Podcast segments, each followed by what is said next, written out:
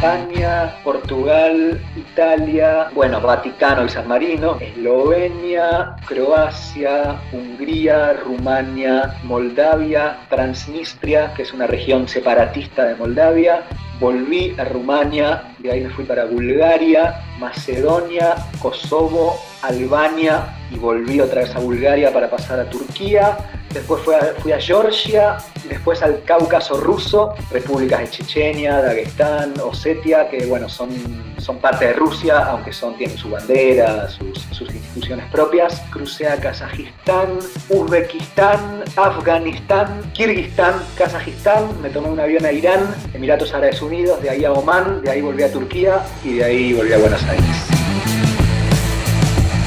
Soy Nacho Meroni y esto es Periodismo de Periodistas, un podcast sobre periodismo. Hoy, periodista, periodista, periodista.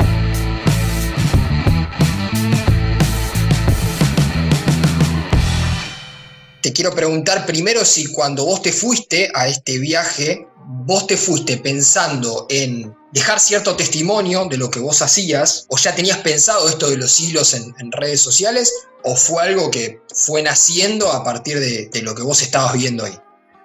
Siempre cuento una, anécdota que me preguntaron, che, pero ¿te vas de turista o de periodista? Y yo no sabía muy bien qué contestar porque ni yo lo tenía muy claro, la verdad.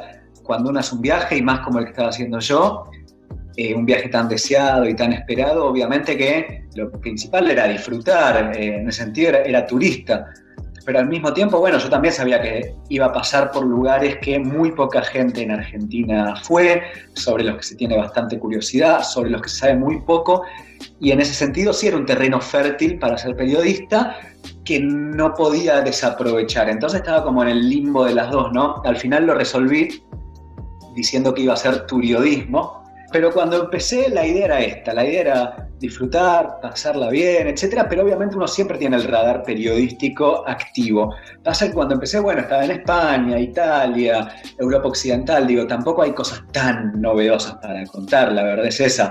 Eh, la mayoría que, que hay para contar sobre esos países ya está contado, es muy difícil descubrir algo realmente nuevo. En cambio, por ejemplo, no sé, si vos vas a Tayikistán solamente con esperar en la frontera para entrar, con entrar a un supermercado, con charlar con la gente, ya tenés un montón de cosas nuevas para contar. Pero en fin, eh, la idea era hacer justamente un blog con redes sociales como respaldo secundario, pero como respaldo nada más, algo similar a lo que yo había hecho cuando viajé por África hace siete años. Y bueno, empecé con eso. El blog ya se discontinuó porque con el tiempo las redes sociales se comieron todo el proyecto. Además me era mucho más fácil escribir para Twitter, Instagram o la red social que sea en las condiciones en las que estaba, con poco internet, eh, con poco tiempo, etcétera, que ponerme a hacer un texto periodístico de eh, tres carillas sobre X tema. Eh, pero a ver, lo que estaba pensado desde un principio era aprovechar el viaje desde lo periodístico, más allá de que el objetivo principal era pasarla bien, disfrutar, etcétera, porque al cabo el material periodístico se debía a que yo paseaba, hacía cosas, visitaba lugares, en fin, que viajaba. Eh, y después, bueno, el tema del formato, es decir, la forma en la cual todo se fue poco a poco desviando hacia Twitter y particularmente hacia los hilos de Twitter y después un poco a Instagram, fue, fue un proceso, fue un proceso gradual, fue sucediendo, yo no tenía ni la menor idea yo no era un gran usuario de Twitter antes, de hecho, nunca me destaqué por eso, no era que me atraía mucho, tampoco es que me atrae mucho ahora, la verdad, pero bueno, eh, un poco es lo que entre comillas me está dando de comer y a lo que, al formato al cual, bueno, ya me adapté, ahora ya me permito jugar, etcétera. El material que subís a Twitter en, en Periodistán son historias de, de, personajes que para nosotros en el mundo occidental son desconocidos, son, son historias que, que rara vez nos llegan eh, acá y, creo que ahí en parte radica lo fantástico de, tu laburo. Y te quiero preguntar si, si, hubo algo que te hizo tomar la decisión de empezar a contar esas historias. Si hubo un momento donde vos dijiste, ah, mira esto, esto tal vez en, en Argentina no se conoce y tal vez hay algo acá que, que, que puedo empezar a contar, hay un hilo del que puedo empezar a tirar.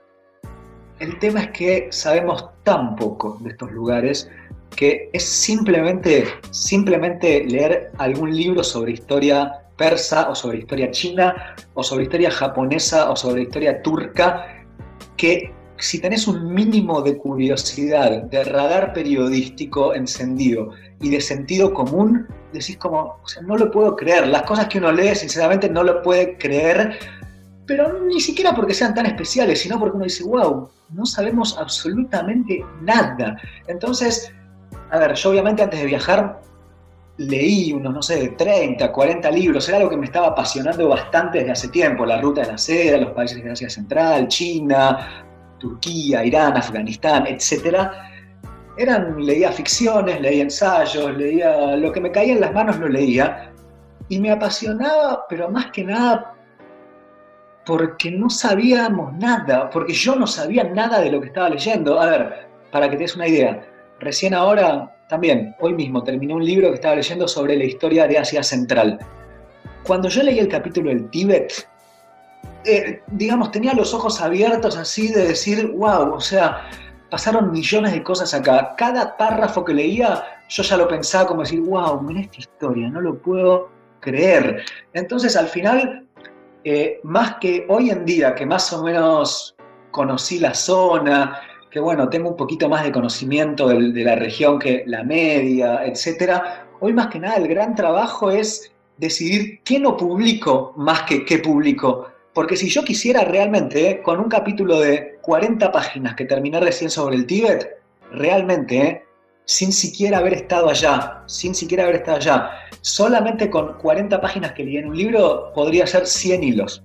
Y, de esos 100 hilos todos serían con historias alucinantes.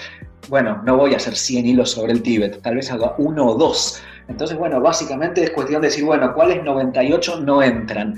Pero digo, solamente te estoy hablando de una pequeña región del mundo. O sea, imagínate eso con 20 países diferentes, con millones de abordajes diferentes. Hay tanto, tanto, tanto por contar y tan poco sabemos que al final es básicamente el trabajo consiste más en eliminar que en buscar, porque la verdad es esa, o sea, me encontré con un terreno espectacular para contar historias de lugares de los que no sabemos nada. Digo, por ejemplo, cuando nosotros pensamos en la Segunda Guerra Mundial, pensamos Hitler, Churchill, el desembarco en Normandía, el holocausto, en fin, parece que sucedió todo en Europa. Como mucho tal vez, ¿no? Eh, los alemanes llegando a Rusia, Pearl Harbor y las bombas atómicas. Ahora, yo estaba leyendo ahora por lo, lo, que te digo sobre el Tíbet y resulta que Franklin Delano Roosevelt, el presidente de Estados Unidos, mandó una misión secreta para hablar con el Dalai Lama. Al mismo tiempo también lo hicieron los chinos. Japón pensaba en invadir India. Vos decís como, wow, o sea, pasan un montón de cosas y solamente te hablo de nuevo de un pequeñísimo episodio. Hitler tenía contactos en Afganistán. Uno dice, wow, o sea, hay mil cosas por contar y básicamente digo, yo no estoy haciendo nada especial, simplemente, bueno, tratando de contar cosas de las cuales no sabemos nada. ¿Por qué crees que, más allá de que hay un montón de historias que no se saben, historias que pueden pasar a, 15 cuadras de tu casa, tu laburo pegó tanto? A ver, por empezar, porque si bien es verdad que todos los lugares tienen historias, también es verdad que los lugares en los que yo estuve particularmente, digo, es donde empezó la civilización por poco. El poeta más conocido de la historia de Irán se llama Hafez, vivió hace mil años, te estoy hablando simplemente de un poeta. Hace mil años Argentina no estaba, pero ni siquiera en los planes, ¿me entendés? Eh, cuando Ciro el Persa, que es el gran héroe de la historia persa, fundó su primer imperio, Cristo no había, pero, o sea, no estaba tan bien. Digo, faltaban cinco siglos para que Jesucristo naciera. O sea, más allá de que todos los lugares tienen historia, estos lugares particularmente tienen muchísima, muchísima historia. Eh, pero además me parece, esto no lo sé, esto lo arriesgo, me parece que hay, había como un eh, digo, esto más ya no lo digo como Medio Oriente, ni como Asia Central, ni como lo que sea, no, no lo hablo en términos geográficos. Me parece, yo me fui dando cuenta que había como un deseo, no sé cuán oculto estaba, de que te cuenten historias. Vivimos en un mundo en el que todo es rápido, o sea, vos abrís una ventanita de internet si internet te está dando lento, en esos 10 segundos mientras te abrís otra para esperar, o sea, no sabemos esperar nada, eh, queremos tener todo ya, ya no vemos películas, vemos series de Netflix que duran menos y mientras que las vemos estamos con el celular, eh, mientras comemos posteamos una foto, en fin, eh, pareciera como que todo se termina rápido, todo es más instantáneo, todo el comienzo es al mismo tiempo el final.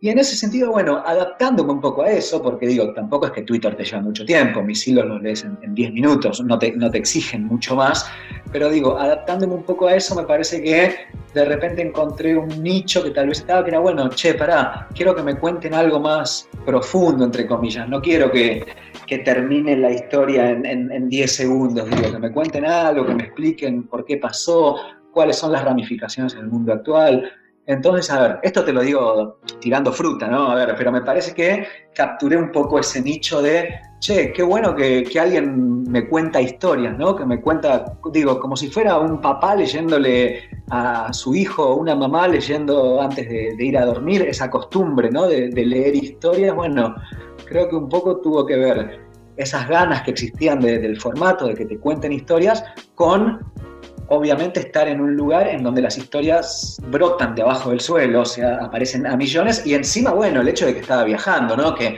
que obviamente le agrega un plus, la gente sabía que lo que yo contaba, bueno, lo estaba viviendo, estaba ahí, digo, no es que estaba en, acá en mi casa de Parque Patricios escribiendo, no, estaba en una carpa en Afganistán escribiendo sobre Afganistán, y eso le da como una cosa bueno, estoy viendo el partido en vivo, ¿no? O sea, está pasando ahora.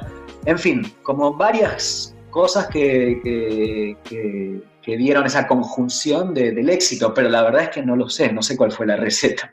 En esto de tal vez especular con las razones del éxito de tu laburo, ¿cuánto puede llegar a tener que ver, y vos estuviste allá, con el prejuicio que tiene el, el mundo occidental sobre todos esos lugares que vos visitaste? Porque recién nombrabas Afganistán, el, que no lo visitó y el que consume desde medios de comunicación hasta las noticias que nos llegan en el día a día, desde nuestra cabeza occidental, se imagina, y esto te lo escuché decir a vos, creo que en alguna charla TED que diste, que Afganistán es todo guerra, sangre, sufrimiento.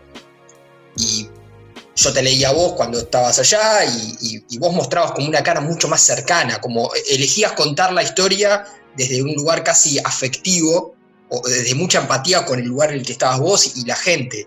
Y por ahí a, mucha gente eso le pega de un lugar diferente, como, ah, no, mira, esto no es lo, lo que yo consumo todos los días. Sí, sí, sin duda que eso también eh, fue un factor, me parece, que, puede explicar lo que pasó, sin duda. Afganistán, Irán, el Islam en general, ¿no? Eh, cosas, factores, hechos de los cuales sabemos muy poco y de repente, bueno, viene alguien, te lo explica, te muestra que en realidad no es para tanto o que sí. En fin, sin duda, además me parece que en cuanto a seres humanos, eh, a todos nos gusta esta cosa de descubrir o de, che, eh, ¿sabías que, que en realidad no es tan así? Uy, mira, siempre me contaron que, y resulta que yo siempre pienso, a veces cuando escribo los hilos, eh, digo, pienso en un potencial público lector y digo, esta anécdota se, se, podría contar en un asado. Y digo, bueno, sí, si se puede contar, entonces es que probablemente eh, le va a ir bien, digamos, ¿no? Porque siempre está esta cosa de, uh, mirá, me enteré de esto, uy, che, ¿sabías que en realidad cuando hablan de no sé qué, en realidad se trata de esto, che? Digo, eh, sin duda que tuvo que ver. Eh, primero que sí, que, anduve por lugares muy, muy estigmatizados y de los cuales se sabía muy poco, y además que también, como te dije, el deseo humano de descubrir o de esta cosa de, che, en realidad no era tanto como decían, de, enterarse, sin duda que tuvo que ver. ¿Cómo es la vida de un hincha de globo en el Kurdistán? Y es difícil primero porque los partidos se juegan a horario argentino, obviamente, pero supongamos que juega a las 7 de la tarde, nada, ya son las 3 de la mañana y a las 3 de la mañana levantarte para ver Argentina-Francia por octavos de final del Mundial está bien. Ahora, levantarte para ver Huracán Patronato por un streaming que se corta cada 30 segundos también está bien, pero es menos estimulante, ¿no? Entonces, bueno, encima que Huracán de cada cuatro partidos, tres lo mandan a jugar los lunes a las 9 de la noche, que a mí me cortaba las piernas porque era 4 y media de la mañana, 5 de la mañana. Cuando jugaba tipo domingo a las 11 de la mañana, todo el mundo quejándose y para mí era espectacular. Era espectacular porque 6 de la tarde me quedaba maravilloso pero bueno, a ver, siempre al final terminaba siguiendo los partidos por Twitter porque los streamings se cortaban, era imposible encontrar uno bueno. Muchas veces, la verdad, digo, reconozco que no logré levantarme, no, encontré el suficiente estímulo para, para gritar los goles de Briasco contra Patronato, la verdad es que seguí durmiendo. Pero bueno, mínimamente digo, cuando esto pasaba, al día siguiente me levantaba y lo primero que hacía era ver cómo salió o preguntarle a mi familia en fin, pero la verdad que era difícil, era muy difícil. Una más futbolera y cerramos el paréntesis. ¿Te abrió cierta puerta ser argentino? El Maradona, Messi. Me abrió todas las puertas ser argentino por Messi y por Maradona. Son como los dos passwords que te abren, te diría que el 90% de las puertas del mundo. Siempre cuento una historia que yo estaba viajando por Irán, por el norte de Irán, con Lin, una amiga china. Y nada, si vos comparás desde cualquier punto de vista China con Argentina, histórico, geográfico, económico, cultural, lo que quieras, lo que quieras, China es un país 100 veces más importante, te diría, o sea, es un super país. Y sin embargo, cuando estábamos viajando, suponete, hacíamos dedo, y ahí el camionero que nos levantaba nos preguntaba, ¿de qué país son? Link decía, soy de China. Y el camionero, como, ah, ok, bueno.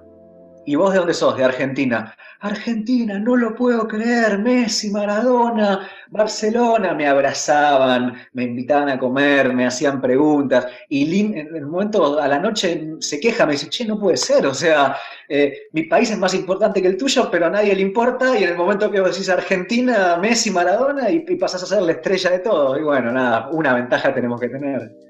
¿Cuándo te diste cuenta que las historias que contabas tenían un impacto en la gente? A ver, hubo un tuit en particular que fue básicamente como el, que inició Periodistán, o sea, el bautismo de fuego, porque durante los primeros tres meses te diría que no me leía nadie. El proyecto, de hecho, hasta yo mismo desconfiaba, che, eh, está bien esto que estoy haciendo, gastando la plata que ahorré para algo que, no sé cuánto rédito va a tener. Sí, ok, un viaje muy lindo, pero ¿es esto lo que quiero? Eh, pero, pero hubo un tuit que me sacó todas esas dudas, o que al menos me orientó el camino, que fue un tuit que hice él a fines de marzo. Eh, yo estaba en Rumania, un tuit que todavía hoy sigue teniendo retweets, que de hecho fue el más retuiteado en la historia del, perfil, que fue sobre las guerras balcánicas relacionadas con el fútbol. Eh, nada, en el Mundial 90, cuando Argentina le gana a Yugoslavia en cuartos de final, que Goicochea ataja dos penales, etcétera ese fue el último partido que Yugoslavia jugó en un mundial como nación unida. Después empezaron las guerras, se separó Croacia, Bosnia, etc. Y bueno, básicamente yo contaba un poco en un hilo, nada, la relación, las guerras balcánicas explicadas a través del fútbol y explicadas particularmente a través de ese partido. Eh, y bueno, nada, en ese momento lo que yo escribía tenía cuatro, cinco retweets como mucho, no sé, 10 likes y listo. Eh, creo que la página tenía 500 seguidores, una cosa así. Y yo escribí ese tweet, ahí me fui a pasear por la ciudad, porque nada, para hacer algo, y volví tipo a las 6, 7 horas, era una ciudad que se llama Yasi, en la frontera con Moldavia. Y cuando volví, no, no había llevado el celular, me explotaba el teléfono, o sea, me explotaba por poco y nada, había pasado como que te diga de 500 seguidores a 3.000 en cuatro horas, que en términos absolutos no es mucho, pero en términos relativos era un crecimiento del, no sé, 5.000% en un rato. Entonces dije, bueno, evidentemente acá hay algo, no sé si los hilos de Twitter o mezclar deporte con política, no sé bien qué, pero bueno, a partir de ahí fue como que me empezó a orientar el camino Además fue un espaldarazo importante, o sea, la primera vez que uno siente que lo que está haciendo tiene algún tipo de repercusión. Y bueno, de ahí fue cuestión de tiempo hasta, hasta que, el, Twitter se comiera todo, básicamente.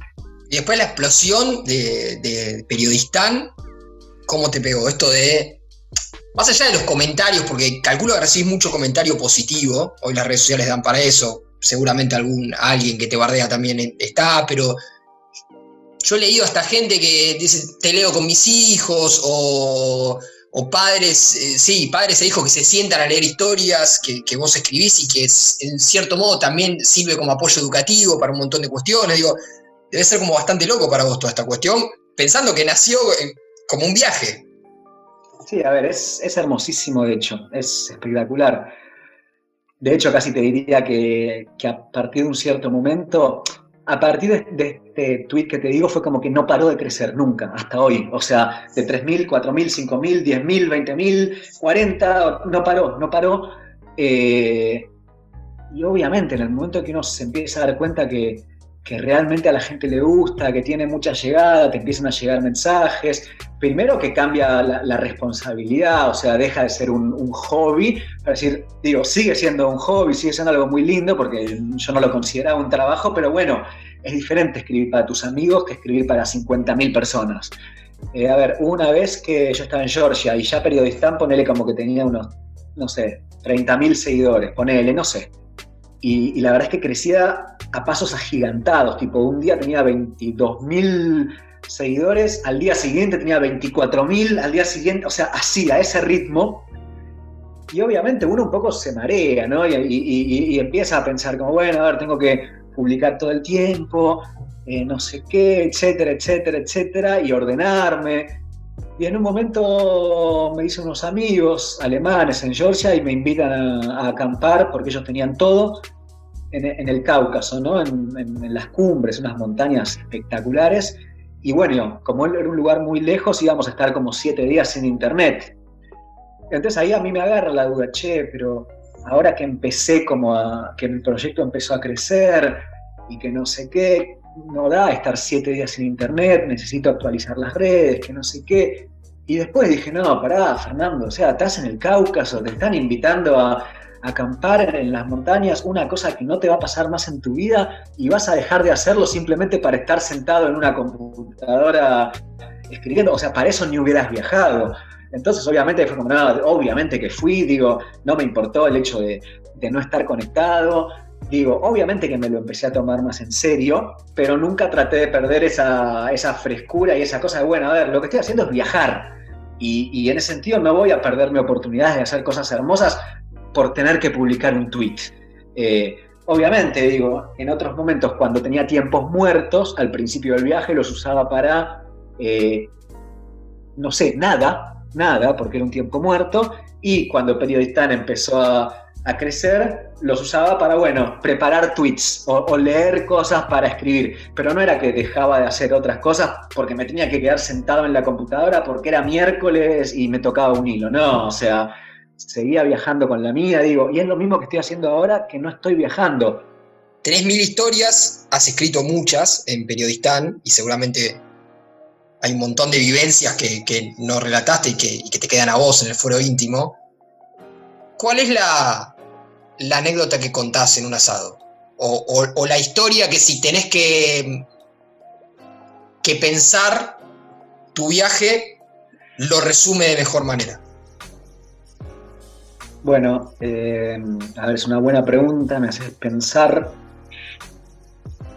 A ver, vamos a. Primero te voy a responder desde el terreno de lo real eh, y después de lo ideal Muchas veces en la mayoría de asados y particularmente si son asados masculinos, lo primero que siempre te preguntan son sobre eh, cómo son las chicas en Kirguistán, eh, contame tal anécdota de, la mujer que conociste en Irán, en fin, siempre esta cosa, ¿no? El, desempeño sexual, etcétera, etcétera. Siempre un poco, y más si hay alcohol de por medio, termina en eso, porque bueno, a ver, es verdad que, tengo una cierta experiencia que, otra gente no tiene, eh, pero, pero digo, saliendo un poco de, eso, si yo tuviera que, que contar una cosita del viaje que sintetice un poco el, alma del viaje, nada, se me viene a la memoria de cuando estaba haciendo dedo en Baluchistán, que es una región bastante aislada de Irán, de las más pobres del país, y estaba haciendo dedo con una chica eh, kurda, que de hecho tuvimos ahí como un amorío y estábamos viajando juntos. La verdad que era un momento hermoso, hermoso. Y terminamos cayendo en un pueblito eh, que se llama Bandareyask a las 6 de la tarde, un pueblito que no había absolutamente nada, nada. Y el sol ya estaba cayendo. Y entonces, bueno, yo no es que me preocupé porque ya llevaba meses eh, de entender de qué se trataba. Eh, Pero qué sé yo, ya cuando cae el sol y estás en un lugar en el que no, tenés ni hotel ni, ni, nada, digamos, que es un pueblito medio perdido en la nada, decís, bueno, a ver qué, dónde voy a pasar la noche. Y me acuerdo que esta chica me dijo, mira, en Irán cuando no tenés, cuando no sabes qué hacer, te metes a un café y, se soluciona. Bueno, listo. Empezamos a caminar buscando un cafecito, eh, llegamos muy chiquitito, así, nada especial, y bueno, apenas entramos al café, obviamente, imagínate, un pueblito en el medio de la nada, toda la gente se sorprendió, como nos convertimos instantáneamente en el centro de atención total. Y nada, como sucede siempre en toda esa zona y en Irán particularmente, la gente se empezó directamente a pelear por quién nos ayudaba más. Que te compro esto, que te compro lo otro, que vas a dormir en mi casa, no en la mía, que entonces mañana en la mía, que no sé qué. Bueno, y al final de una situación en la que, no te digo que era peligrosa, pero sí en un pueblito a la noche y sin tener nada, por el simple hecho de entrar a un café terminamos alojados en la casa de una familia que nos llevó a recorrer los días siguientes toda la zona, que nos mostró lugares que no conocían los turistas, en fin. Y digamos, es un poco como la, síntesis del viaje, ¿no? Decir, wow, no, no puedo creer. Fer, muchísimas gracias, ha sido realmente un, un privilegio poder compartir este rato. No, por favor, gracias a vos y, y bueno, espero que sea pronto con unos mates personalmente. Periodismo de periodistas